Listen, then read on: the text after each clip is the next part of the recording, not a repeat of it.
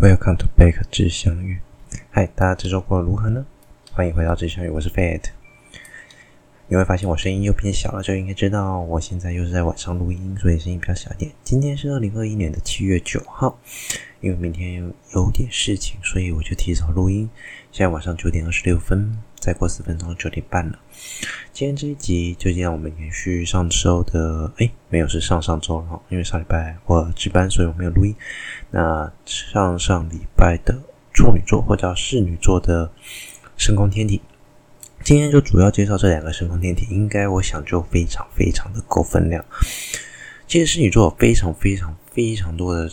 深空天体哈，如果真的讲的话，就包括 M 四九、M 五八、M 五九、M 六零、M 六一、M 八四、M 八六、M 八七，还有 M 九零跟 M 零四，你都会发现它们都是 M 开头。也就是说，其实这些天体已经大到在梅西尔他那个年代，大概西元一八八几年、一一七零零到一七八零年代，就已经可以被他发现。所以，他们是个非常非常多巨型，而且大型，而且亮度非常亮的深空天体，都集中在处女座。那我们今天主要介绍的是两个，两个都是最有名的，一个是 M 一零四跟 M 八七。M 八七，我相信大家多少都听过了，就是我们这次。人类首次观测到黑洞的结构的那个目标星体，那它关于它的事情，我们放在后面一点来讲。我们来讲一个 M 一零四哈，M 一零四其实实际上有非常多人，我相信很多人桌面一定是它，一定有人非常爱它。我以前的研究所老师陈文斌老师，他就非常爱这张图哈。它叫做草帽星系，也有可能有人叫它墨西哥草帽、墨西哥帽，因为它的形状很像墨西哥帽。也有人叫它阔边帽星系。不管你叫什么，其实它最重要的特征就是它的盘状结构非常的平，然后呢，它的直径呢长达五万光年，有非常非常的大，然后非常的漂亮，然后非常平，中间异常的亮光，所以形成了一个什么样的结构？它中间的亮光照亮了。几乎中心边中心的部分，然后边缘那一条线哈，很像草帽的边缘一样，就比较暗，然后就形成一个像草帽的形状。整个图非常的美丽，基本上你放在哪里都非常适合，把它拍出去展览也非常适合。它是个非常非常亮、非常漂亮的目标星哈。它的星等呢，基本上其实到九了，九星等其实实际上你还是用望远镜看，但是基本上。其实实际上，你的望远镜只要好一点，基本上都看得到它。它是银河系的大概只距离银河系十十个百万秒差距，也就是说，这是它大概是这个半半径内最亮的星系哈。那因为它这么巨大，所以它也应该被估计应该有个超大质量黑洞在它的星系核哈。那当然也就不意外。那最主要就是因为它赤道方向有一条非常由星际尘埃形成的暗带，它的形态美丽。也就是成了很多天文爱好者一定要拍过的对象。OK，这是草帽星系的基本介绍。但是我们就要来讲讲草帽星系，其实有很多很多很多很特，应该说它有很重要的特征是，它有一个叫做低离子化的核发射区。其实这个简单来讲，我们应我我不知道我之前有没有介绍过。我们在讲类星体的时候，其实讲到过类似的东西哈。大家不知道还记不记得哈？我们之前在讲类星体的时候，其实有讲到一些分类，其中有一个叫做低电离的星系核，其实它就是这个东西，它属在这个类别。那 AGN 只是对它有这个现象的其中一种解释。我们现在解释一下为什么叫做低电离的状态哈。所谓的低电离哈，应该是说我们有很多的光谱，我们如果光谱拿出来，可能有很多种元素嘛。那当所谓的电离程度，什么叫电离程度？也就是说，我们把一个电子游离到下一个阶段，例如说，让它电子跳阶，跳到比较高的能阶，再降回来的一个过程。当它跳的能阶都比较低的时候，我们就会觉得奇怪，为什么？因为我们曾经讲过哈，在一个高能、高强度的地方下，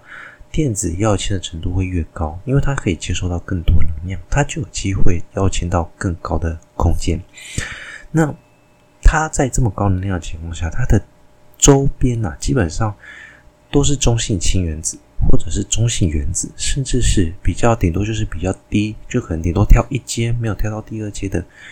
那种低能量的离子。那为什么会这样子？就变成很多科学家想探讨了。毕竟在可能在很多星系核啊，或者是很多核的时候，中心明明就是一个高能量的范围，它产生这个现象其实有点超乎科学家预期，所以我们就会想说，诶，那它到底是什么原因？哈，应该说，我们就会探科学上的辩论，就是分成能源的来源和电离的机制，哈。天文学家一直都在争论这件事情，哈。有些天天文学家就是建议我刚才说的 AGN 与黑洞要为所谓的这些低电离的星系核发射的谱线来做负责。为什么？因为他们可能是怎么讲？这些电离的 system weak，他们有比较弱的那些发射率矩。那因为他们没有明显的 AGN 特征，那有可能是因为刚好它被激发的部分，哈，可能刚好在光度最低的地方，也就是说，嗯。他们会有点像是所谓低激发的无线电波的 galaxy，也就是说本身能量比较低，或者是属于 AGN 处于正在休息，也就是说喷流强度没有那么强，可能是 AGN 的活跃程度间接影响了它本身的变化。哈，那另外一个议题是主要是说离子是如何被激发，有些天文学家这是可能因为它的 shake wave，也就是它的嗯。那个叫激波吗？还是叫什么？我不知道。他他们有些翻译我不太知道。Shock wave 的话，它的传播因为因为气体有一些 dust 或者 gas，使得气体电离，导致说可能它的游离啊或者变化造成了这些东西的光度啊或者游离程度不一样，所以应该去证明。但是问题是，这些东西还会跟所谓的恒星形成率或恒星形成的区域。形成一些交互作用，所以它有一些很复杂的一些纠结的议题在里面。那许多低电离的星系核其实也很常因此而被归类在说，呃，有可能是因为 dust，因为 AGN 也很容易受到 dust 跟 gas gas 的影响。那所以他们很常被归类在我刚才说活跃星系核。那活跃星系核基本上。我们在讲活跃星系核的时候，我们之前讲到的分类就是，我们观察到这些星系核是它的 H N 特征其实没有很明显，所以它会变成所谓的低低电离的比较安静的所谓的无线电波的 Nose 的 AGN 好，那无线电波的 NOES 的 AGN 就是它表现出来好像有从喷流喷出一些额外的发射线，但是它又没有说很多很，它有一些。一些些少许可见光的强的连续波段的谱线，那 S 瑞也有，但是因为它们常有延长性的一些发射的 radio wave，也就是说，它们的亮度很常会掉落在无线电波波段，而不是在很多可能会，也就是说，我们一般来说，AGN 它有很高的能强度了。如果以正常 AGN 活跃星系核来讲，所以一般来说，就算是在无线电波波段，当我们把它重新，因为空间、时间的关系，导致它都移到无线电波波段，但是 AGN 还是会展现出一个特征哦，它们会在各个波段哦，基本上都还是有一定可强度的光谱，也就是说，都会显现出一定强度的谱线，它几乎可以说是整个光谱占满了。你整个光谱拿出来，AGN 的特征就是好像都有占满一些，可是这种低电离的，或者是这种比较安静的。无线电波波段，它们展现出来特征是，它们的光谱还有能量，基本上似乎都已经落在比较长的波段里面，强波段基本上看不太到，所以这就是为什么它们会属于比较安静的 AGN。那我们可以讲一下，就是那什么又是一个 radio quiet 的类型体？哈，基本上它有点像是我们之前讲过的 Cipher One 的星系体。那可是这个怎么讲？我们用 QS 它的。别名叫 Q 类型体，就是 Quasar，就是 QSO。其实是因为他们的有一个比较，就是我刚才讲，他们有一些强壮的，他们还是有一些强的可见光的连续发射，而且他们持续发射强的可见光连续光谱和 S 瑞。宽跟窄的可见光束光谱在宿主星系，也就是类星体，就是 H N 中心的那些星系里面还是有，但是不是那么明显。可是他们会存在的星系体又很奇怪。这些亏傻的宿主星系很常会是螺旋星系、不规则星系，甚至连椭圆星系都有。所以很多人就会想说，那这些星、这些类星体、这类的类星体，有可能会因为它的宿主星系的不同而产生不同的特征。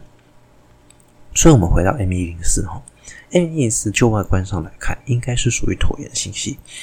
那会不会它的本身虽然说我们可以说它是低低，目前展现出较低能量的 AGN 好了，那它会不会只是因为附近的 dust，或者是说它的宿主星系而产生有不一样的特征？实际上这很难说啊，因为目前就是在争论嘛。但有些人可能认为它不是 AGN，可能是因为可能像是尘埃或者真的是 gas 去阻挡而造成的，或游离所影响的，这都有可能。这也是科学家们他们一直在想办法辩论探讨说，这究竟是什么原因造成这个现象？所以 AN104 其实不止外观漂亮，它也是非常非常值得我们注意的一个天体。OK，况且他们离我们很近了，真的，它几乎算是我们离我们最近的一个那个范围内，十万是哎，我看一下，好像是几百 P 几百万 P PC 啊，哦，十百万秒差距，十十百万 PC 内最亮的星系了。OK，哦，对不起，我讲错了，它其实算螺旋星系哦。可是每次我看到它侧边，我都一直以为它是椭圆星系，然后它是它是螺旋星系，这样它的确有可能比较亮，好吧？嗯，再交给其他更深入的星系的专家去研究。好，我们1004讲到这里，我们来介绍一个大家最可能对处女座天体最好奇也最有兴趣的天体，它叫 M87。那如果上网查，它就是有 NGC 四四八六啊，或也有人叫侍女 A 星系哦啊，基本上非常非常亮，它真的是亮而且也大。它的它有很多星系团哦，它星系团数量球状的星团高达一万两千个哦，哦，真的非常非常可怕。如果一个对比啊，银河系的球状星团大概只有一百五到两百个左右，它差不多是我们的六十倍。哦，不多不多，还才六十倍。它的相片拍出来，其实就可以很明显看到一一个喷流哈。它的喷流基本上已经高达四千九百光年哈，这么高高能的电浆喷流哈，速度已经达到相对论速度，所以你在算那些粒子的时候，你就要用相对论去算哈。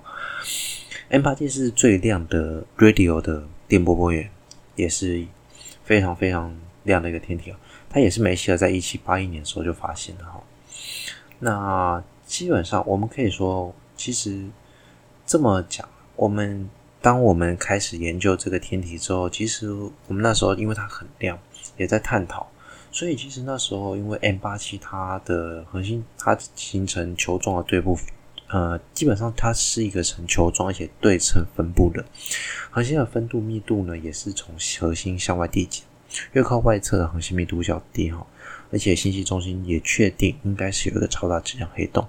也是活跃星系核的主要成分。那这个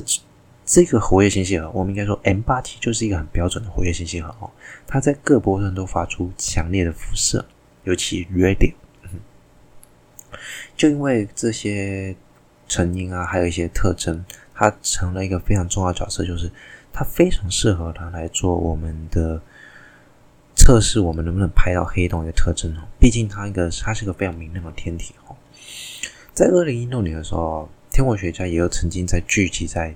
台湾的台北哦，我们就讲台北啊，扩大讨论黑洞与喷流宇宙相关的最新进度。所以它其实当年的时候真的是蛮有名的哦。OK，我们先来讲讲一下关于 M M 八十七哦，他们的一些。特征还有组成哈，这个星系核中心就是一个超大质量黑洞，它的质量大概是三点五乘上十的九次方太阳质量。嗯，但是各家论述不同嘛，这种东西很难估计啊，这个各家有各家的说法。而且现在还有很多研究到很多黑洞，其实质量超过我们对于恒星演化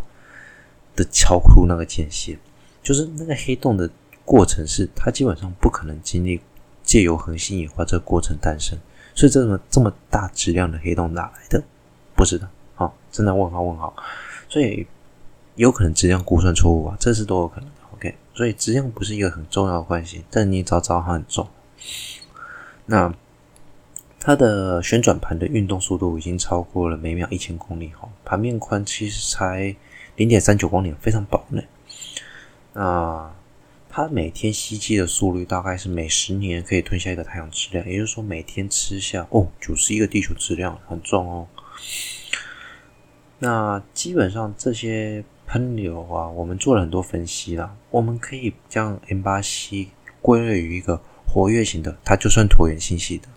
所以，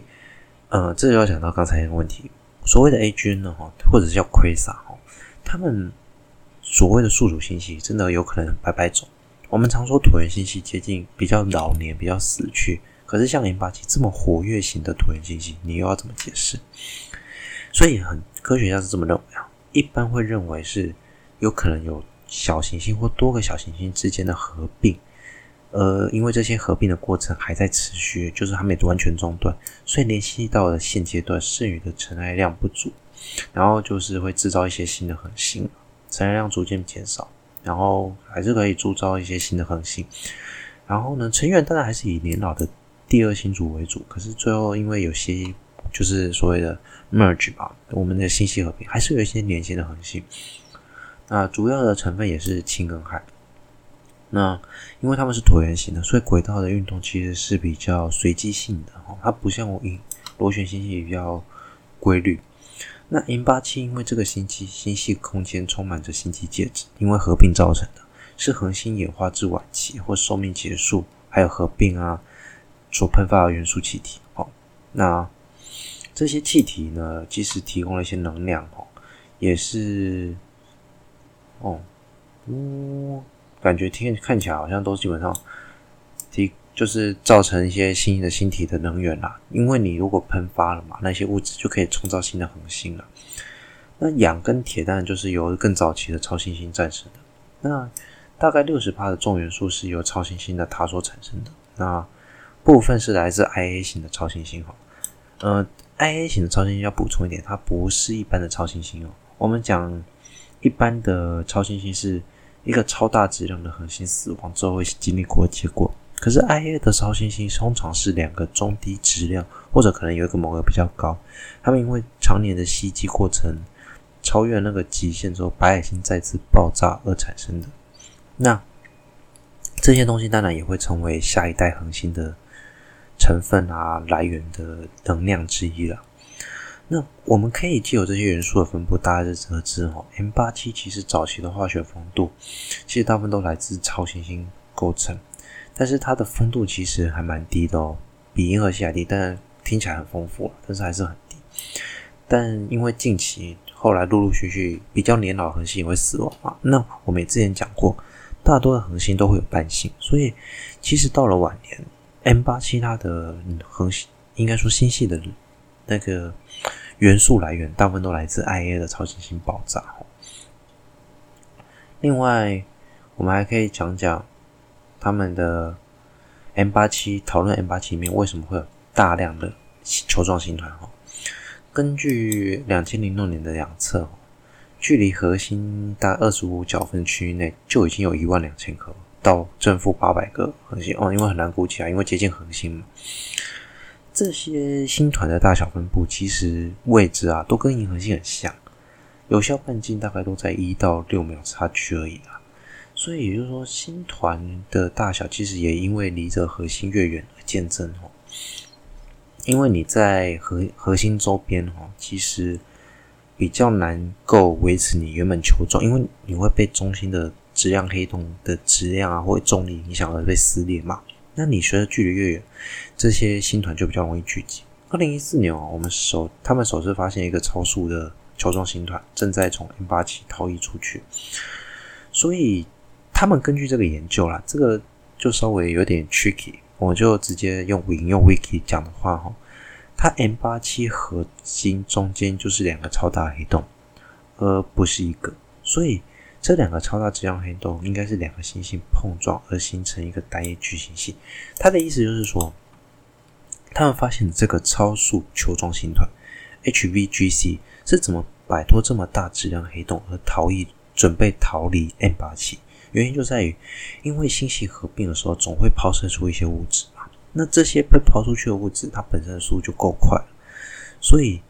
这个所谓的超速球状星团 HVCG 哦，HVGC 之一啊，and one 嗯，我们或者说 Dash One，它其实就是因为可能是在合并的时候，原本是两个星系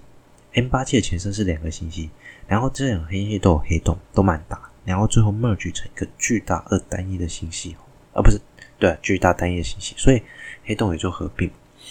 那这也就是为什么 M 八七又很有很有特征哦。那 OK，基本上大致上我们就可以讲到这里哦。那我们有一个这里有个很有趣的地方，稍微讲一下，M 八七没有证据显示它有反向喷流诶。啊，这个我也是第一次知道。我们一般来说，我们在研究 Quasar 或者是 AGN 的时候，我们都会精细的时候都会你不要讲到讲那么复杂。我们就讲银河系，大家都知道费米 bubble。如果假设你是不知道费米 bubble，你去找费米泡泡，基本上你会发现，其实它的意思就是说，银河系的中心的上下两端有一个像热气球的泡泡，它们叫费米 bubble，然后上下都有，是一个对称的喷流。简单来说，你可以当做是一个对称的喷流。可是，一般的 AGN 也都会，可能活跃型的 AGN 也会有。可是，他们目前哦，根据 M87 似乎。好像不一定有看到它有没有反向喷流，因为我们我觉得那应该是 face on 跟 AGN，也就是说它是正对着它喷流是正对着我们，我们看不到背面的，或者是它可能有点观测角度上的问题，所以我们没办法看到它到底有没有反向喷流。但实际上也许是有的哈，但假设没有哦，这就会有很大的问题了，代表说我们对于所谓的奔流啊，还有一些星系的研究可能有错误哦。我们对于星系的研究是有错误，而且可能连恒星形成的研究都有错误。是为什么会这么说？我们目前认为啊，恒星形成过程中那个恒原恒星星盘就有点像星系盘一样，它们应该会因为高速自转以及磁场的交互作用，一些能量的交互作用而形成上下的喷流。也就是说，恒星刚形成的时候，它上下应该会有喷流。那假设现在没有，那有可能就会说。有问题，那当然了，证据目前是有证据是说我们是受到所谓的一些居相对论性的拘束效应所以导致看不到，那也有可能真的没有吗？嗯，这就很好奇。当然，我们应该是照理说是会有的，因为如果没有，的确这代表它的磁场还有一些周围的变化是不太稳定的，否则怎么会造成它会？单一边有喷流，另外一边没有喷流。OK，好，简单介绍 M87 到这边。那今天讲很久哦，光两个天体，因为他们真的很很有趣，讲了二十二分钟。好了，最近疫情很严重，大家还是要好好多在家里。原本还想分享另外一个有趣的小档案，一个系外星行星，不然就留到下周好了。好，那避免我下周没东西讲哈。那我会讲疫情很严重，其实还有一件事情就是，我今天无聊，原本是想说找一些关于 Podcast 下次要讲的主题哈，然后想说，哎，可以讲一下天很久没开的天文学家的相关的东西。结果我发现，我想介绍天文学家的时候在找，然后顺便找一些台湾的，我就找到以前天文所的黄崇元老师。哦，其实得先说。台湾的天文学家真的被列为天文学家的，可能 data 真的不多，那边有名就那几个。好，那讲回黄崇元老师哈，我就发现黄崇元老师的博士博士在读博士的时候的指导老师查尔斯，嗯，查尔斯先生，也就是查尔斯斯图尔特鲍耶哈啊，真的这个英文名字非常难念，我就用中文译名。好，这位先生他。去世了，而且是因为新冠肺炎在去年去世的。他是因为二零一九年的冠状病毒，也就是我们常讲的新冠肺炎的引起的并发症，就是因为他得病之后身体虚弱，然后引起并发症去世。他说他很意外耶，我没想到在离距离我那么不远的地方，就是我以前研究所的，他不是我指黄黄老师不是我指导教授，但我也上过他课不少次，然后。没想到会因为啊，没想到会因为这样子而知道他的老师也是因为冠状病毒去世，实在是有一点点小小的哀伤啊，有点 sad。所以大家好好保重身体啊！啊，有疫苗，有打疫苗总比没打疫苗好了。我觉得冠状病毒可能真的以后会流感化，所以大家保重身体健康。那我是费特，我们下周见，祝大家有个美梦，晚安。